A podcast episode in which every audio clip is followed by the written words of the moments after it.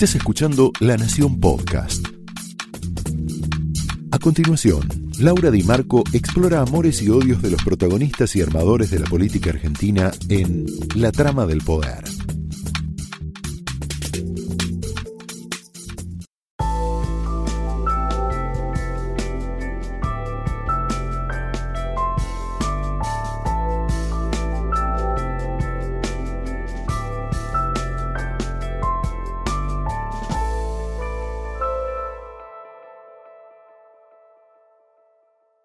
Muy buenas noches, bienvenidos a la trama de esta noche en donde te vamos a hablar de un hechizo. Vamos a hablar de hechizos, pero de hechizos políticos.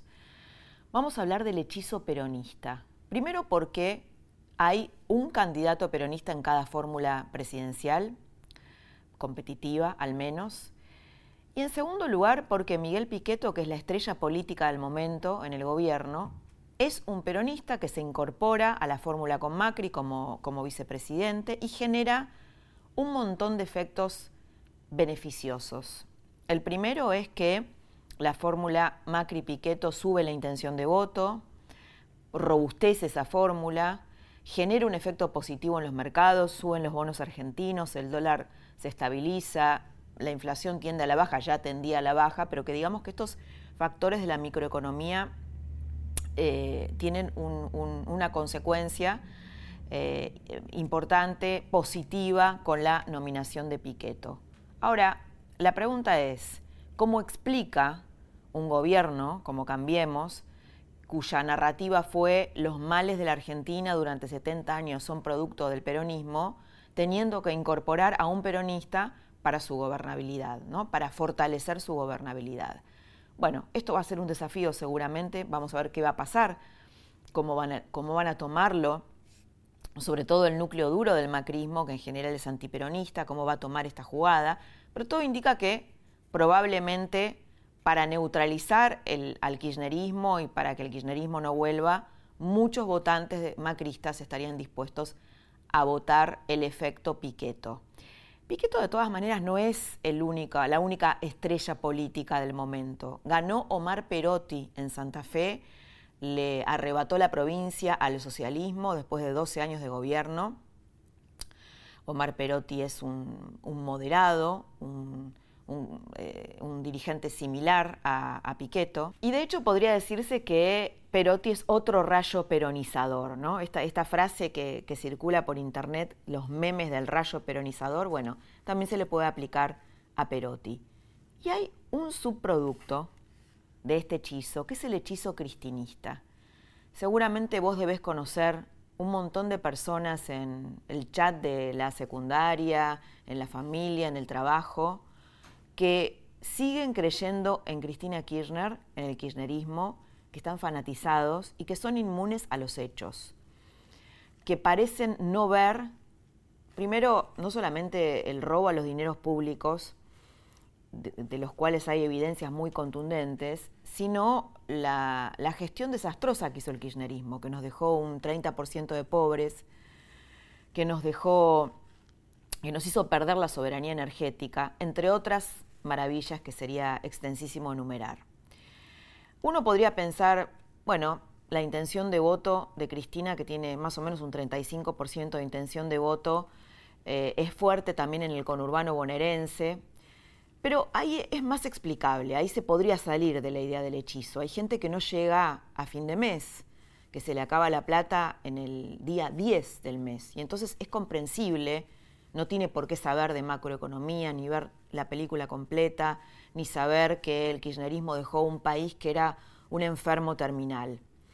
Pero sí aplica la idea del hechizo a la gente más politizada del kirchnerismo, más fanatizada, incluso a los intelectuales, a la gente más informada, que o descree que, haya habido, que hayan habido hechos de corrupción tan evidentes como los que hubo, o que los minimiza. Esta semana Daddy Brieva, el cómico Daddy Brieva, dijo algo muy inquietante. Pidió una CONADEP para juzgar a periodistas, para juzgarnos a nosotros, pero sobre todo los periodistas que produjeron las investigaciones más contundentes, más serias, más irrefutables de la era kirchnerista. con muchísima frivolidad comparó la tarea de los periodistas con la de los genocidas. Puso en un mismo pie de igualdad a periodistas de investigación con Videla. Daddy Brieva llegó a negar los bolsos de López y te diría, no es una opinión aislada. Daddy Brieva forma parte de un microclima, de un microclima intelectual que está ciego frente a mm, los 60 millones de dólares de Daniel Muñoz, el secretario de Néstor Kirchner y supuesto testaferro del matrimonio Kirchner, ante las declaraciones del propio contador de los Kirchner, donde admite la corrupción, ante los propios funcionarios kirchneristas que admiten haber recibido bolsos llenos de dinero, ante los 4 millones de dólares en la caja de Florencia Kirchner, las mansiones, los hoteles, bueno, un sinfín de hechos y de evidencias frente a los cuales un sector de la sociedad muy, muy importante está ciego. Lo que nos vamos a preguntar esta noche es por qué pasa esto. ¿Por qué ese hechizo tiene efecto? Y entre los más informados, entre los que más saben. Para eso, esta noche vas a escuchar a, dos intelectuales bien interesantes, bien diferentes, en dos charlas imperdibles que te va a responder estas preguntas que vos mismo te haces. El primer intelectual que vas a escuchar es Darío Lopérfido, que está de regreso en la Argentina. Esta semana bajó su candidatura a precandidatura a jefe de gobierno. Te va a explicar por qué. Y el segundo es el periodista Miguel Wiñaski, un interesantísimo académico que nos va a contar un montón de aristas de por qué surten efecto estos hechizos y en el caso del peronismo un hechizo que dura 70 años. La trama de esta noche empieza de esta manera.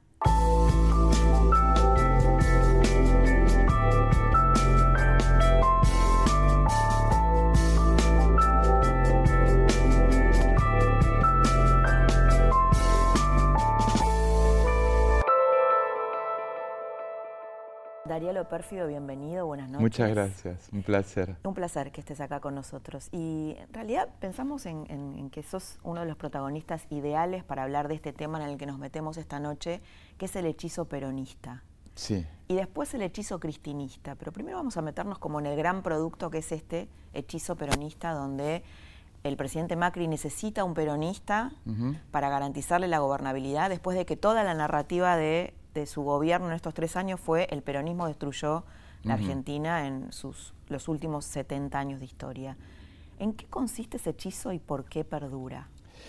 Eh, yo creo que, tiene que ver un poco con, fenómenos que no se consiguen, un fenómeno que no se consigue superar, pero básicamente eh, que con una cosa previa que tiene que ver con todas las fuerzas políticas a lo largo de la historia que tienen una concepción totalitaria, mm, totalitaria que puede ser violenta o totalitaria que no, que no es violenta, pero que trata de uniformar el pensamiento en torno básicamente a valores simbólicos, porque en realidad no es apolítica. ¿no? el otro día me preguntaban qué opinaba lo de, lo de Pichetto. Y yo decía, bueno... De que esté en Cambiemos. De que esté en Cambiemos. Yo decía, bueno, en principio me, gustaría ubicarme y decir si es el Pichetto de los últimos años del kirchnerismo o si es el Pichetto menemista, que era como un liberal, como un tipo más de derecha.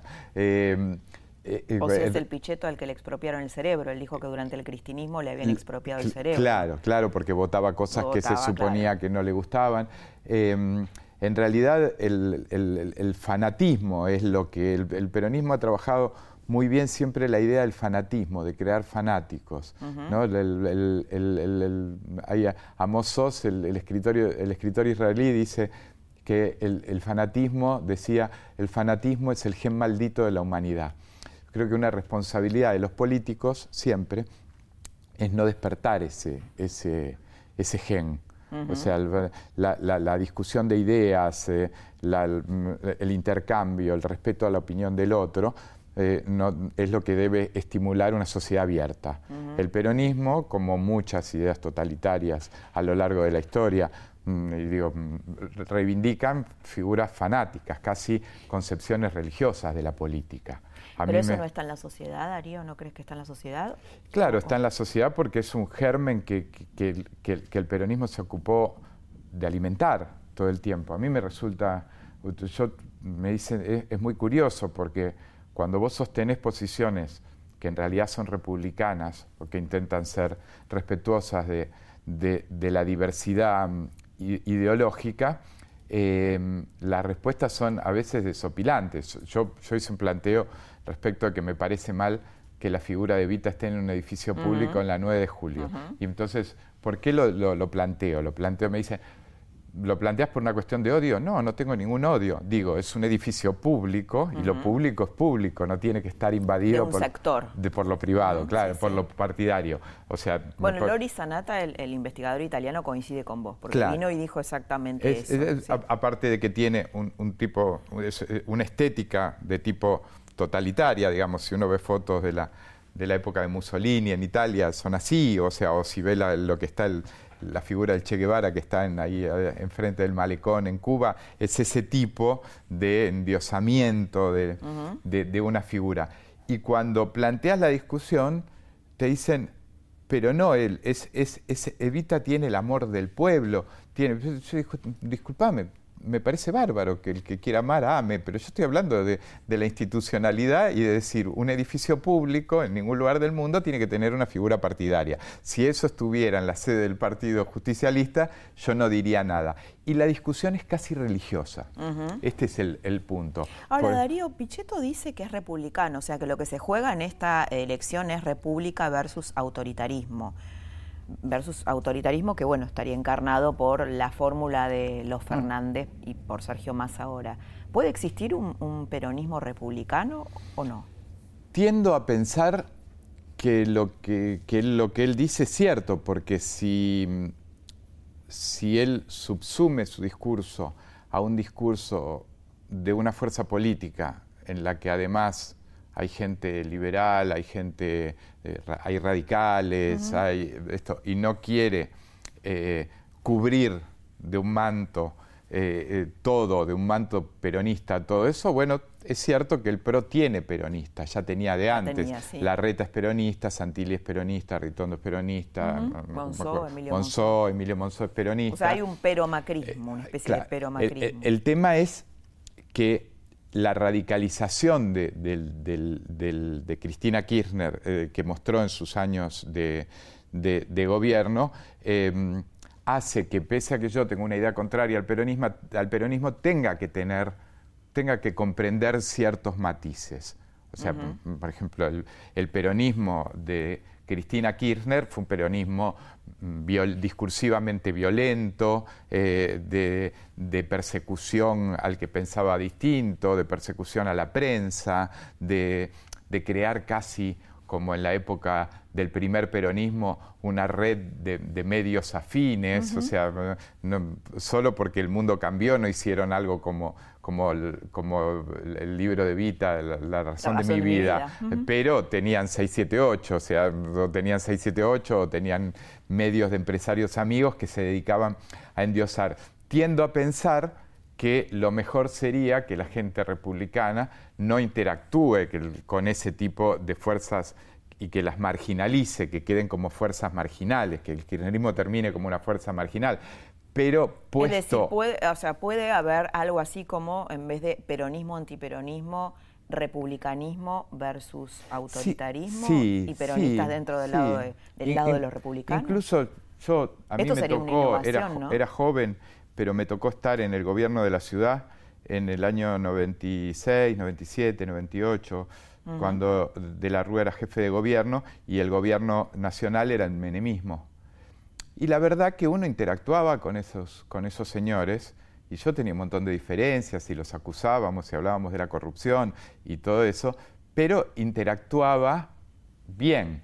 O sea, si yo tenía que organizar una cosa en la vía pública y tenía que contar con la seguridad, lo llamaba Carlos Corach, que era el ministro del Interior, y el tipo no me ladraba ni me quería, me decía, ¿qué vas a poner? ¿Cuánta gente va a ver eh, de esto? Y mm, anotate este teléfono que es el comisario, ya hablé y o sea, mm. pero no formabas parte del mismo gobierno, ¿no? No, formaba justamente, formábamos parte de gobiernos distintos, estábamos en campaña electoral y nos peleábamos mucho, mm. pero había un respeto, un respeto republicano en el sentido de, creo que lo que las lecturas de la CLO y todo esto que, que después vinieron en el gobierno kirchnerista, mm. lo que llevó es a un pensamiento, ahí sí, de eliminar al otro, de eliminar el pensamiento del otro, no estoy diciendo eliminar físicamente, pero el juicio a la prensa que hicieron, el juicio popular que hicieron un día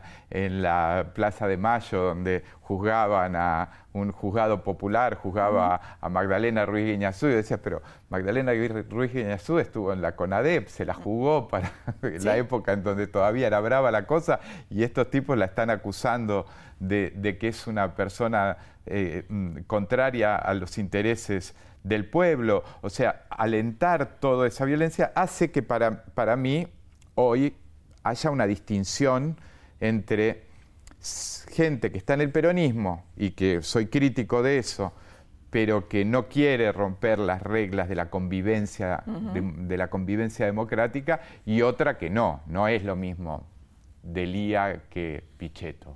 o, sea, o sea que hay una reconfiguración ahí para vos en, en la constelación del peronismo?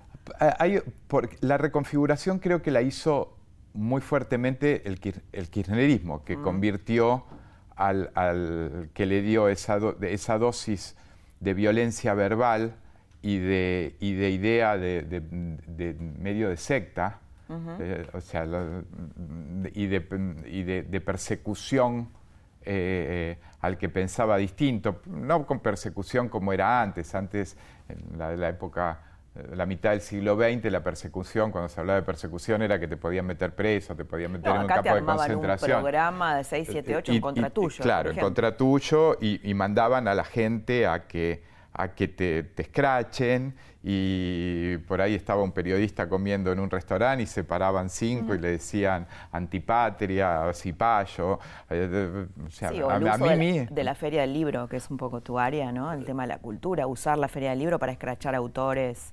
bueno, no se ¿te acordás el episodio incluso de Vargallosa?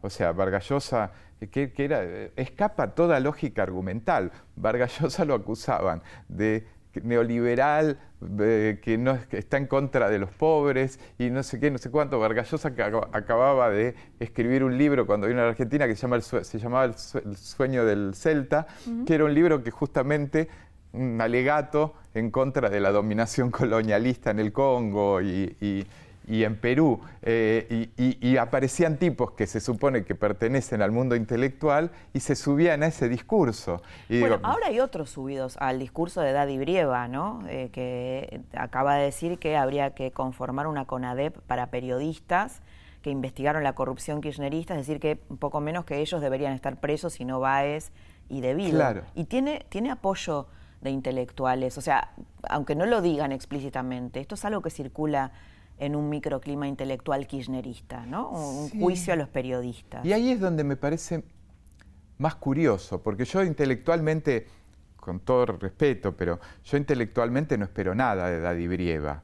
O sea, Daddy Brieva, para mí, lo, único que espero de Daddy Brieva es se suba a un escenario y se haga el gracioso, cuente chistes y si lo consigue me haga reír y si me hace reír lo aplaudo. O sea, no pretendo que él piense que decir lo que está diciendo es, es, es puede ser parangonable a lo que a cosas que decían los nazis, o sea, no, no, no, no creo que él haya estudiado todos esos fenómenos y que o que tiene que tener cuidado con las palabras que usa, porque si dice una CONADEP del periodismo, la CONADEP hablaba de la fue la investigación sobre la desaparición de personas. Entonces lo que está claro, equiparando a los periodistas con, Videla y con, Claro, entonces está como casi diciendo que a ustedes habría que meterlos en una CONADEP, que es en la CONADEP están las personas desaparecidas. O sea, no, espero nada. Pero lo que sí me resulta sorprendente. Pero esto linkea con lo que dice Cristina, ¿no? Cuando dice que los medios son brazos armados de, eh, bueno, de un sistema que para ella es el de Cambiemos, que es el neoliberal, y que eh, esto se impondría, este sistema, por medios democráticos cuando la dictadura se hizo a través de las armas. Es un poco esta idea. Sí. Que, sostienen en, las universidades públicas, sostienen este esquema. No, sí, y, ya eh, no solo los periodistas, eh, a un amigo mío, tipo que es un, académico, en la docente en la Facultad de Ciencias Sociales, el Consejo Superior de la Facultad le sacó, un, sacó una, resolución en contra porque había tuiteado algo crítico respecto de, de Bonafini, creo, y, y, se supone que estamos hablando de la universidad donde existe la libertad intelectual, la libertad de cátedra. Ahí es donde a mí el tema me resulta más enigmático, más que de edad y Brieva. Porque de Daddy Brieva, ya te digo, no espero nada, no espero que piense sobre historia y, que no, no pido que que, piense sobre el valor de las palabras que, no se deben usar, pero sobre tipos que están en el mundo académico, o que ahí es donde creo verdaderamente que más allá del fanatismo que pueden tener, creo que, es, es, una canallada lo que hacen. Porque... No es un hechizo, es una canallada. Yo creo que es una canallada, es una canallada porque, porque los conozco de antes. O sea, digo, no podés haberte vuelto loco. O sea, si, te volviste loco te tendrían que, internar, no sé, o te tendrían que dar atención eh, psiquiátrica. Sé lo que pensabas antes, sé con quién te juntabas. O sea, si a la vuelta de la democracia había gente que estaba en grupos o, que podía disentir con algunos, pero, pero interactuaba con tipos como Juan Carlos Portantiero, como José Aricó, como... Intelectuales de eh, Alfonsín. Intelectuales, para quienes nos claro, y, que en la Facultad de Ciencias Sociales convivían con estos que eran más peronistas, eh, pero convivían y dialogaban y eran, mm, pensaban juntos y a veces compartían cátedra, si ahora pensás que mm, vos, Laura, escribís una nota y esa es tu forma armada de defender el neoliberalismo, o sea, me da Hay más... gente que lo piensa. ¿eh? Sí, sí, me, resulta enigmático, pero mm, tiendo a justificar más a los eh, Daddy Brievas o, a toda esa gente medio de la farándula, eh, del mundo del espectáculo porque no han tenido posibilidad, no se han dedicado al mundo académico, no han leído a los grandes autores, no, no tuvieron discusiones de naturaleza académica, que a los que se escudan detrás de la academia. Mm. O sea, el que se escuda detrás de la academia. piensan, por eso planteaba lo de hechizo, ¿no? Bueno, habría que ver de qué se trata realmente, pero que eligen no ver, estar ciegos frente a un cúmulo de, evidencias que muestran que ha habido una trama corrupta desde el poder y que, y que es evidente, digamos, no sé, hay un montón de evidencias desde los propios empresarios cuando se quiebran y dicen yo pagué coimas, desde los millonarios que son Néstor y Cristina Kirchner, los 60 millones de dólares de Daniel Muñoz. El mismo contador, de, Cristina Kirchner y de Néstor Manzanares, que él dice yo era el contador, o sea, estoy diciendo yo era el contador y yo hacía la tramoya para, para ocultarle la plata. Sin embargo, mucha gente dice esto es mentira, esto no sucedió. O o, no es tan importante. Hay otros que dicen, hemos hecho tantas cosas maravillosas que esto es algo menor, este robo. Sí, yo no sé si es, em, es, son hechizos, eh, son posturas completamente snobs o, si lo digo de una manera más vulgar, es gente con una inmadurez muy grande que necesita mostrar siempre posiciones como de semiviolentas de rebeldía. Porque decir, este no es un gobierno neoliberal, este no es un gobierno liberal siquiera, no, no es un gobierno ¿Cómo lo definís, Darío? Es un gobierno, digamos, socialdemócrata, que intenta ser socialdemócrata y de baja intensidad.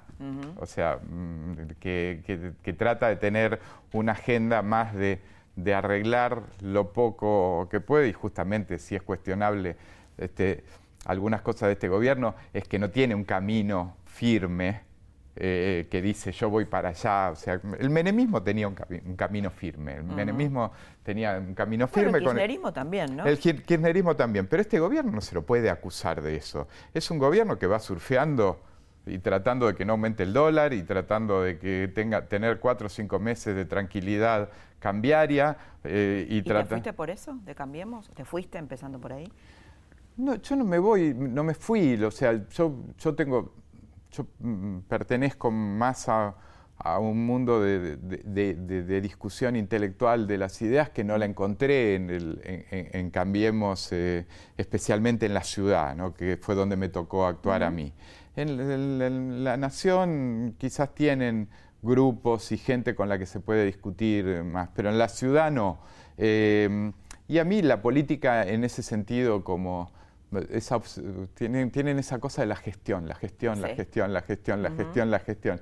A mí me aburre un poco porque en realidad es como bueno, tal vez por eso no tienen una idea, un proyecto de país definido, esto que decías antes. Claro, tienen unas ideas como fuerza, la, la, obra pública es una idea fuerza, pero es viejo eso también. Eh, y tienen como una cosa que a mí me resulta un como un poco molesta, que es que eh, hay, eh, tienen poca les cuesta mucho, les cuesta la, cosa intelectual.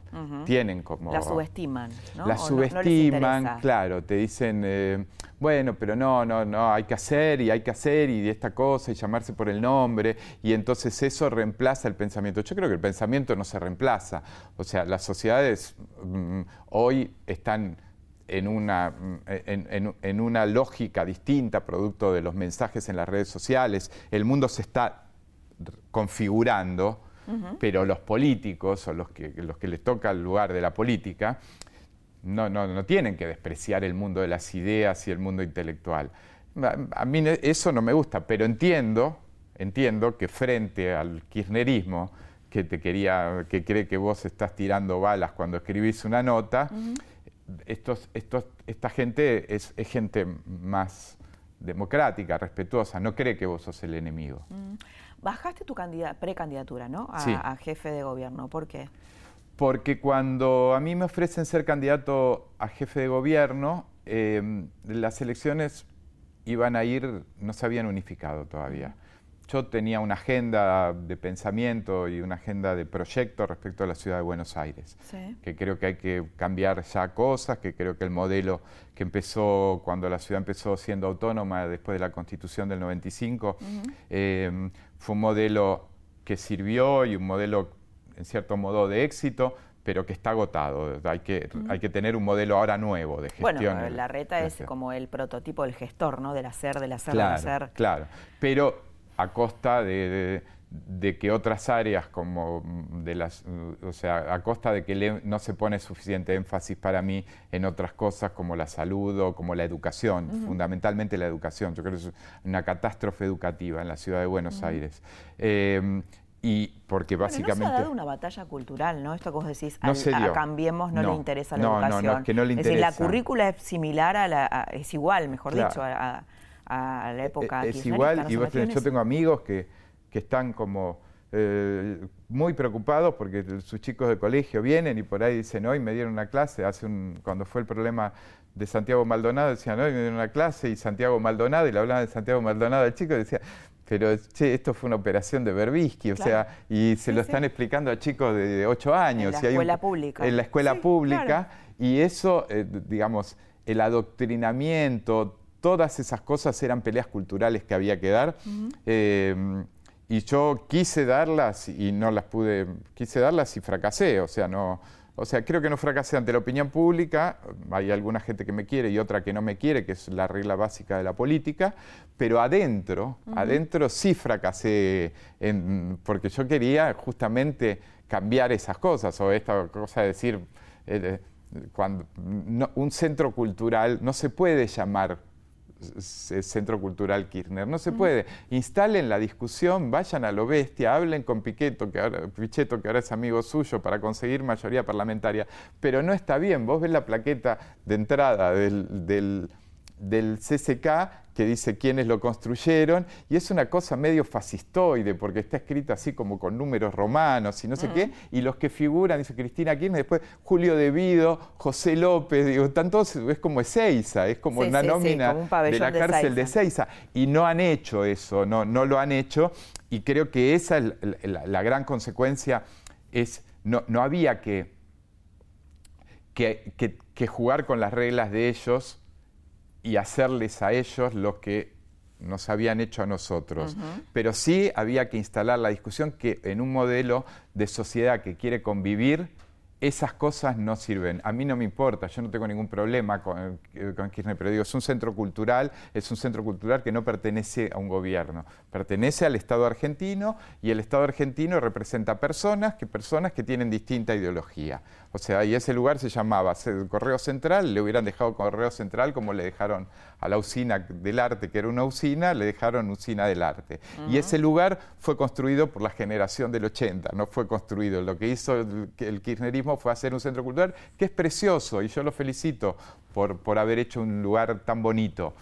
Pero eh, no dio ninguna pelea el, Cambiemos en estos Darío, recién que Pichetto por ahí podía conseguir eh, el cambio del nombre, ¿no? ahora que está dentro de, Cambiemos. Está trayendo peronistas, ex-sualdistas, ex-menemistas. ¿Qué pensás de eso? ¿Cómo concilia eso con la idea del cambio? No sé, porque eh, es, es, curioso, porque sí, es curioso, porque creo que lo que quieren hacer es eh, un peronismo, nutrir a Cambiemos de un peronismo amable, simpático.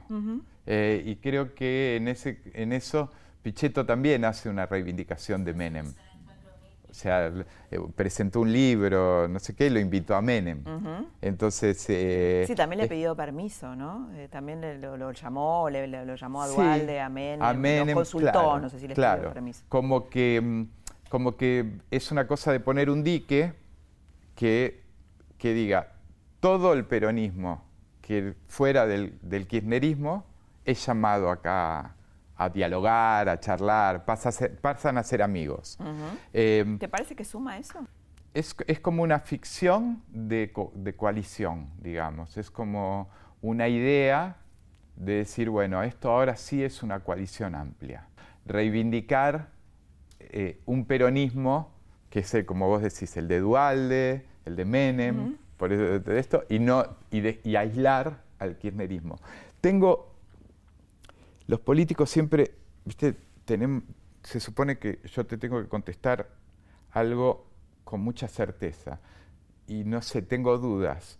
Eh, bueno, quizás porque sos, un intelectual, tal vez más que un político, ¿no? Claro, puede ser, por eso como entro y salgo de la política, pero quizás resulte y quizás sea una manera primero de terminar con el, con el kirchnerismo, con esa cosa más radicalizada y más violenta y mm. más mm, que discrimina más al otro, y una vez aislada eso, producir una regeneración eh, democrática, partidaria, y donde termine habiendo como, como lo había querido hacer Cafiero en la época que perdió justamente la elección con Menem, como una especie de partido social cristiano, Em, como una democracia cristiana europea. Es decir, vos dices, eh, es una emergencia, estamos ante una emergencia, hay que lograr que el kirchnerismo no regrese, no volver atrás. Claro. Y o sea, no es momento para ponerse puristas. Esto es un poco. Bueno, es lo que yo, obro de acuerdo a esa emergencia.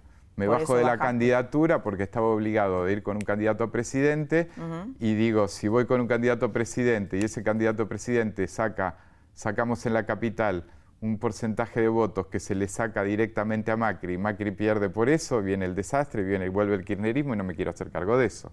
Claro, que sería expert, ¿no? Si estás con expert. a mí me ofrecieron, me ofreció ir, como hay, había que ir con un presidente, o sea, y después sacaron la, el decreto de las colectoras, con lo cual me inhibió completamente de poder ir como colectora de, Macri. Em, entonces me quedaba, me quedaba expert como centurión o el Partido Autonomista Nacional que me ofrecía la, estructura. Pero en los tres casos, los tres casos estaban medidos, se midió por encuestas, esos candidatos, cada voto que sacan, se lo sacan a Macri. Entonces, en, realidad dije, bueno, o sea, habrá futuro, pero no, quiero yo cargar con esa responsabilidad de que venga el Ministerio de la Venganza y que me digan, fuiste responsable de eso. Bueno, muchas gracias por haber estado, Darío. no, un placer, gracias por la invitación. Y haber podido recorrer todas estas puertas que fuimos abriendo y que seguro que a nuestros, a quienes nos están mirando, los van a dejar pensando. Fue un placer, muchas gracias. Igual.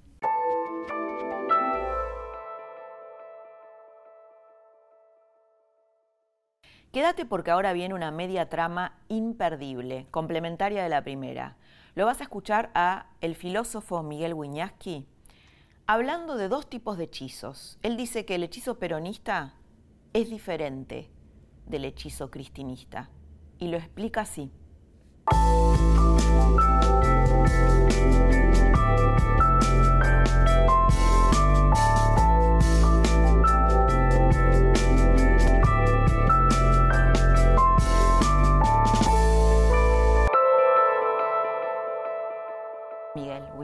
Muy bienvenido esta noche. Un placer tenerte acá y además eh, familiaridad, ¿no? Porque trabajamos juntos todos los días de la vida, así que, eh, bueno, es, es, eh, familiar estar. Así es. No, me siento muy bien, porque bueno. Sí, sí, sí, estamos, todos los días, seguimos hablando. Seguimos hablando y el tema que nos convoca esta noche es los hechizos, ¿no? El hechizo peronista, el hechizo cristinista. Y una pregunta que, que, seguramente muchos de quienes están, nos están mirando no le encuentran la respuesta, porque deben conocer personas fanatizadas con el kirchnerismo, con el cristinismo, a pesar de las evidencias, ¿no? No solamente de la corrupción, sino de la mala gestión. Eh, ¿Por qué ese hechizo es tan potente?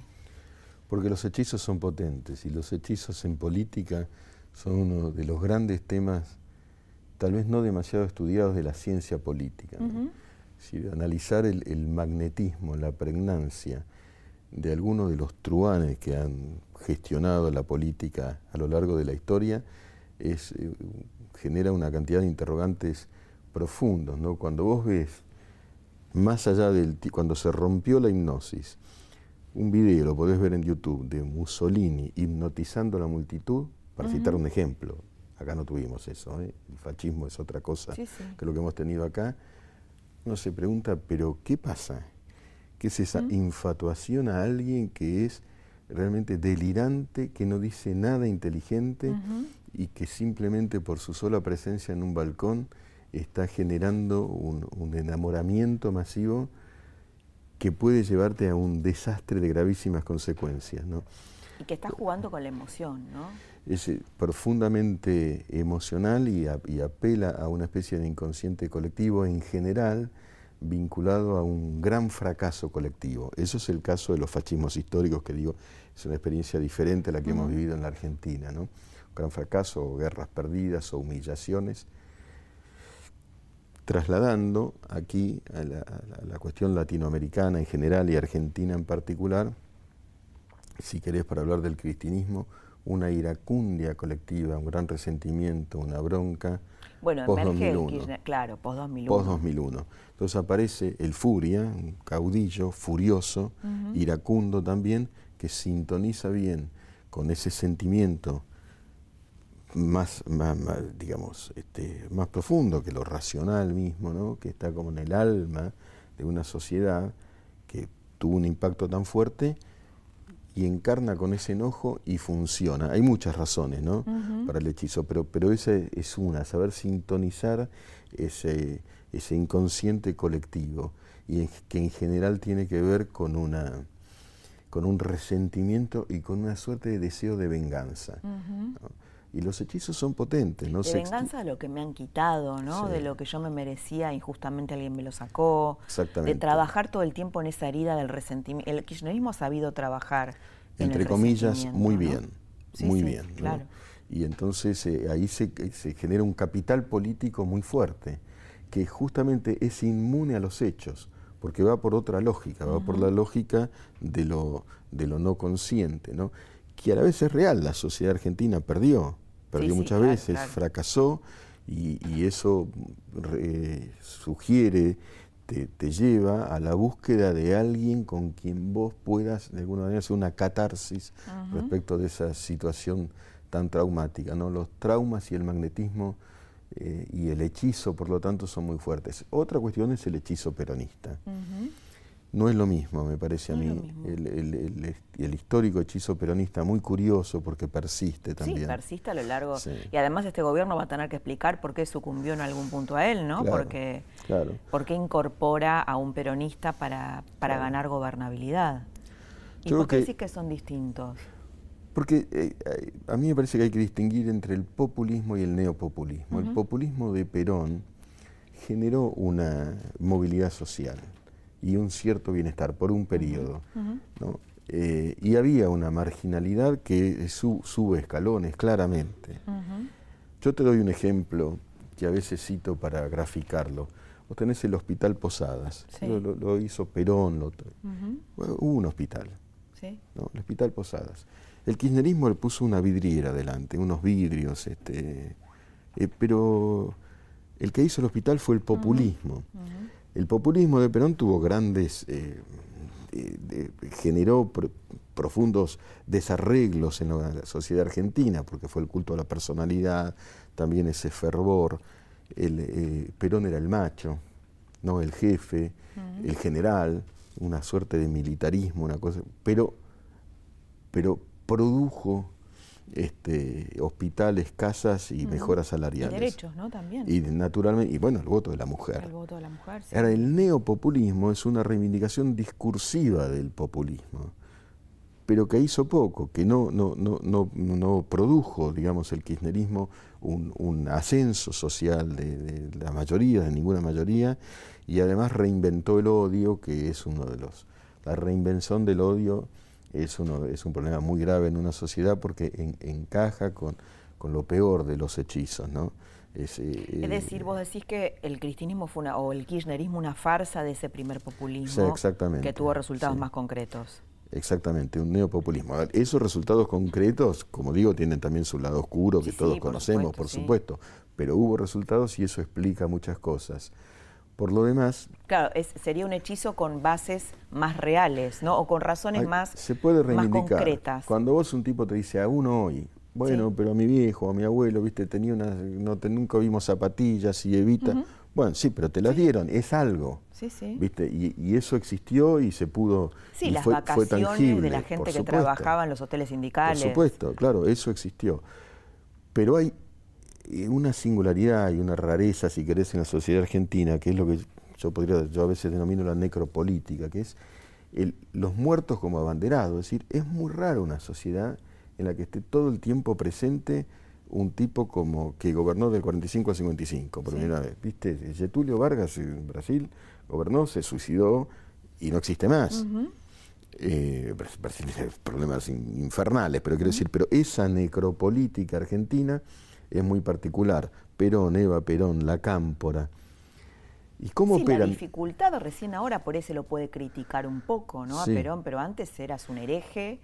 de hecho, vos lo ves a, Macri muy poco, realmente no ha criticado al peronismo. No solo lo ha criticado. a Perón, ¿no? A al peronismo sí. Eh, claro. Pero no a Perón. Pero lo llamativo es la presencia del peronismo como un contenedor de eh, de la política argentina, la presencia, ¿no? La, que, los nombres que le dan nombre a un movimiento que es, yo digo, un significante vacío, porque quien es peronista, cualquiera que se diga peronista, es un significante vacío, vos lo llenás, es desde Delía hasta Pichetto, ¿viste? Es cualquiera que se diga, pero Rodríguez Sao, Gildo Infran o Ritondo.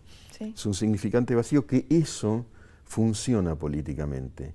Es decir, hay un cierto... Bueno, de hecho a, a, Piqueto lo han recibido los peronistas del gobierno, diversos peronistas del gobierno, en un almuerzo de confraternidad de, que los unía a la identidad, ¿no? Sin lugar a duda. Bueno, y, esa identidad eh, tiene que ver con, con, las liturgias, ¿viste? Porque la política no solamente son los, los hechos cotidianos y los resultados, sino ciertos marcos cognitivos. Por ejemplo, la marcha.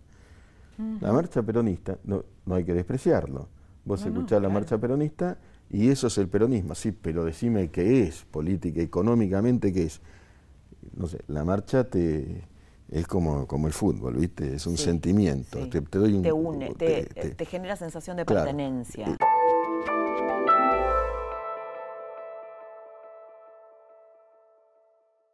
Ahora, Miguel, eh, pensando en el efecto ¿no? del, hechizo, el hechizo Piqueto hizo que los bonos de la Argentina subieran, el riesgo país bajara, el dólar se estabilizó, está bien que ya había, digamos, venía en curso una normalización, ¿no? Pero, a ver, no pasó nada en concreto técnicamente, fue nombrarlo a Piqueto como vice y de repente tuvo este efecto en la macroeconomía. O sea, el círculo rojo también se enamoró de Piqueto. Sí. Yo creo que Piqueto, como decís vos, Piqueto, él mismo de sí mismo creo que dice Picheto. Picheto, sí, sí. Interesante discusión ortográfica. Piqueto, Picheto. Sí, yo a veces también le digo Picheto, pero bueno, digamos, este hombre este, A ver, acordemos Piqueto. De Piqueto, dale. Bueno, eh, digamos, no tiene el, el, el, karma censurador del progresismo y eso funciona. Porque ahí también hay un hartazgo de eso, ¿viste? Es decir, no sé, te vamos a luchar contra el capital. Él dice, eh, esto es capitalismo, ¿no? Entonces, este, y, el, y nada de default, no, no hay que pagar, eh, porque si no, no funciona. Y ese realismo y, es, y ese estar este, liberado, emancipado de, de la, digo, del aparato censurador, codificador del progresismo, genera un aire libre. Es decir, a él no le importa ser políticamente incorrecto cuando habla de, la, de la inmigración.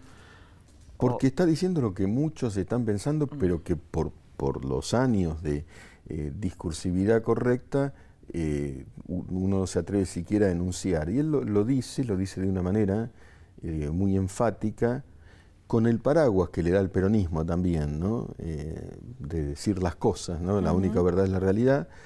Y y funciona. Y, además la alianza, me parece, del macrismo con el radicalismo es real, existe, existió, pero es insuficiente, ¿no? Porque el país es, tiene ese sustrato peronista que existe, ¿no?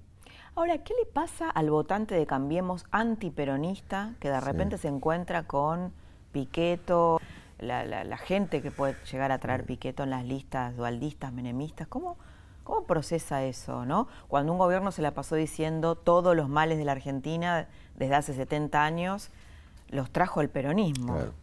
Yo creo que el, espanto del kirchnerismo hace que aún el más antiperonista se trague, llamémosle así, el sapo y prefiera triunfar con, el, con la alianza del peronismo a perder y que vuelva el, camporismo cristinista. Me parece que en ese sentido... El horror es más fuerte. El horror es más fuerte, sí, el espanto, ¿viste? Y, y además porque, como digo, ese peronismo que es un significante vacío hace que Piqueto no se sepa bien exactamente qué, qué es ser peronista, ¿no? ¿Qué significa, ¿no? Este, es más liberal que Macri de pronto, mucho más, entonces eh, produce singularmente, paradojalmente, una cierta esperanza. Hoy por hoy, la Argentina, no sé, vaticinar, mañana no sé. Sí, sí. Hoy por hoy. Sí, sí, le da más robustez, más fortaleza a ese Potencial gobernabilidad, sí, manejo del Senado. Tema Daddy Brieva, hablando de hechizos, ¿no? Que dice los bolsos de López, o sea, hasta niega los bolsos de López, ¿no? Eh, la corrupción kirchnerista es una opinión, para muchos kirchneristas eh, no, que le haya dicho Daddy Brieva, pero, pero que, forman parte de ese microclima, eh, no creen en eso. ¿Cómo, ¿Cómo se entiende eso, incluso en gente, bueno, muy formada, ¿no? Universitaria, académica, que sostiene... se, abre un abanico de diversos temas. Y, y Daddy Brieva es un personaje menor, pero lo que enuncia no es menor, me parece a mí, porque es representativo. Él es un personaje, en términos políticos, indudablemente es menor pero es un vocero, ¿no? Es uno de los legitimadores de una cierta forma de concebir, bueno, la Argentina y lo que ocurrió. El primero es el pecado capital y central, digamos, que no debiera ser eh, reducido a una nadería de considerar que eh, un periodista, esto ya se ha dicho muchas veces en estos días, obviamente, es análogo a un genocida, ¿viste? Es una cosa obviamente que no hay ningún punto de relación, sin embargo para muchos no es tan obvio y entonces merecería eh, ser eh, tratado un periodista investigador como un criminal de lesa humanidad. Eh, viste, aparentemente la, hay, que escuchar lo que se dice en las sociedades, porque lo que se dice dice, es elocuente, hay una elocuencia, sobre todo porque como decís vos Laura, es también representativo de, ciertos sectores. Es una barra basada que sin embargo es oída y por algunos asumida y por algunos replicada con otros términos, porque aquí ocurrió una persecución al, periodismo. Y el periodismo... Bueno, sicarios, ¿no? Decía Cristina. El periodismo fue muy importante, fue muy importante, digamos, obviamente es crucial, justamente para poder exhibir lo que se pretendía encubrir, de tal modo que yo no minimizaría eh, esa, e, e, esos modos, esos modos que confunden, ¿no? E, esa brutal, porque es eh, brutal inversión de las cosas y esa total simplificación y degradación de algo que, es tan relevante como, como, lo que fue la CONADEP, cuyo presidente fue Ernesto Sábato, Magdalena Ruiz Ignacio, todas las grandes personalidades que trabajaron allí, y lo que eso implicó es el nunca más. Esto es el nunca más. Y vos volvés con una estupidez. Con las cosas importantes, las estupideces no, son compatibles. Bueno, le salieron a contestar, ¿no? Desde el kirchnerismo, Alberto Fernández y eh, Felipe Solá también. Sí ¿Cómo, ¿Cómo interpretas eso, no? Porque de algún modo es salir de ese microclima, de este relato, de este hechizo cristinista y decirle, no, no, Daddy, a ver, el guion es otro ahora, ¿no? El guion es la moderación. Claro, es un guion probablemente oportunista, pero sin embargo, y a pesar de todo, y de, las inmensas críticas, me parece a mí, que tanto Alberto Fernández, fíjate lo que te voy a decir, como inclusive hasta Massa, implican un, juego político. El juego de la política te lleva a una cierta moderación con una historia más bien de antipolítica, pero, pero como que evidentemente frente al, desafío electoral se está visualizando que tal vez la mayoría no esté eh, buscando la, beligerancia como método, la el delirio como método. Entonces, en algún sentido, eh, esa morigeración de Alberto Fernández implica decir, espera, estamos entrando a otro juego, aun cuando Alberto Fernández es uno de los responsables también de, me parece a mí, ideológicos, de la visión de, Néstor Kirchner de que la agenda pública la debía manejar el presidente y no los medios. Alberto Fernández fue quien le dijo... Eh, bueno, en esa, en esa pulseada constante, ¿no? De... Claro. De, bueno, también de desconocer o de no respeto del trabajo periodístico en una democracia. Exactamente. Sin endiosar, naturalmente, al periodismo, nosotros conocemos nuestros pecados, pero evidentemente eh, sin el periodismo cualquier sociedad es peor.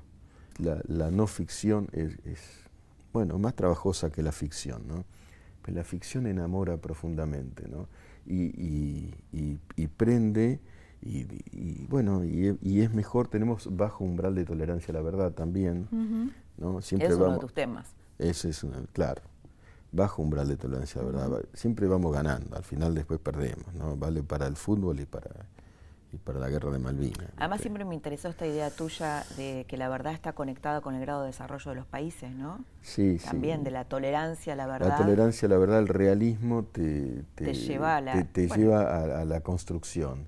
Y el irrealismo, la, esta pasión por la ficción, eh, te, convierte en, en, en, una sociedad que retorna siempre sobre sí misma, ¿no?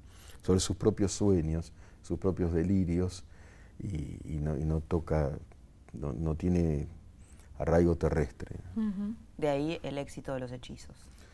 Efectivamente, sí, sí, sí. Miguel, un gusto haberte tenido esta noche para que nos ayudes a pensar aquí esta noche. Gracias a vos. Esta noche donde circularon ideas tan interesantes y que nos dejaron pensando, yo, yo te rescato dos. Una es la de Darío Lo Pérfido cuando dice Cambiemos se negó a dar una batalla cultural en la educación. Y por eso el hechizo cristinista, kirchnerista, la ilusión, el relato continúa, porque claro, si uno en los chicos, de la escuela pública no, no discute esas ideas, esas ideas siguen circulando. Y la otra idea es la de Miguel Guiñasqui cuando dice los argentinos tenemos baja, baja tolerancia a la verdad. Por eso estos enamoramientos con líderes populistas son tan fuertes y perduran en el tiempo. Dos ideas para quedarnos pensando. Te espero la próxima semana para seguir compartiendo otra trama del poder. Que tengas muy buenas noches.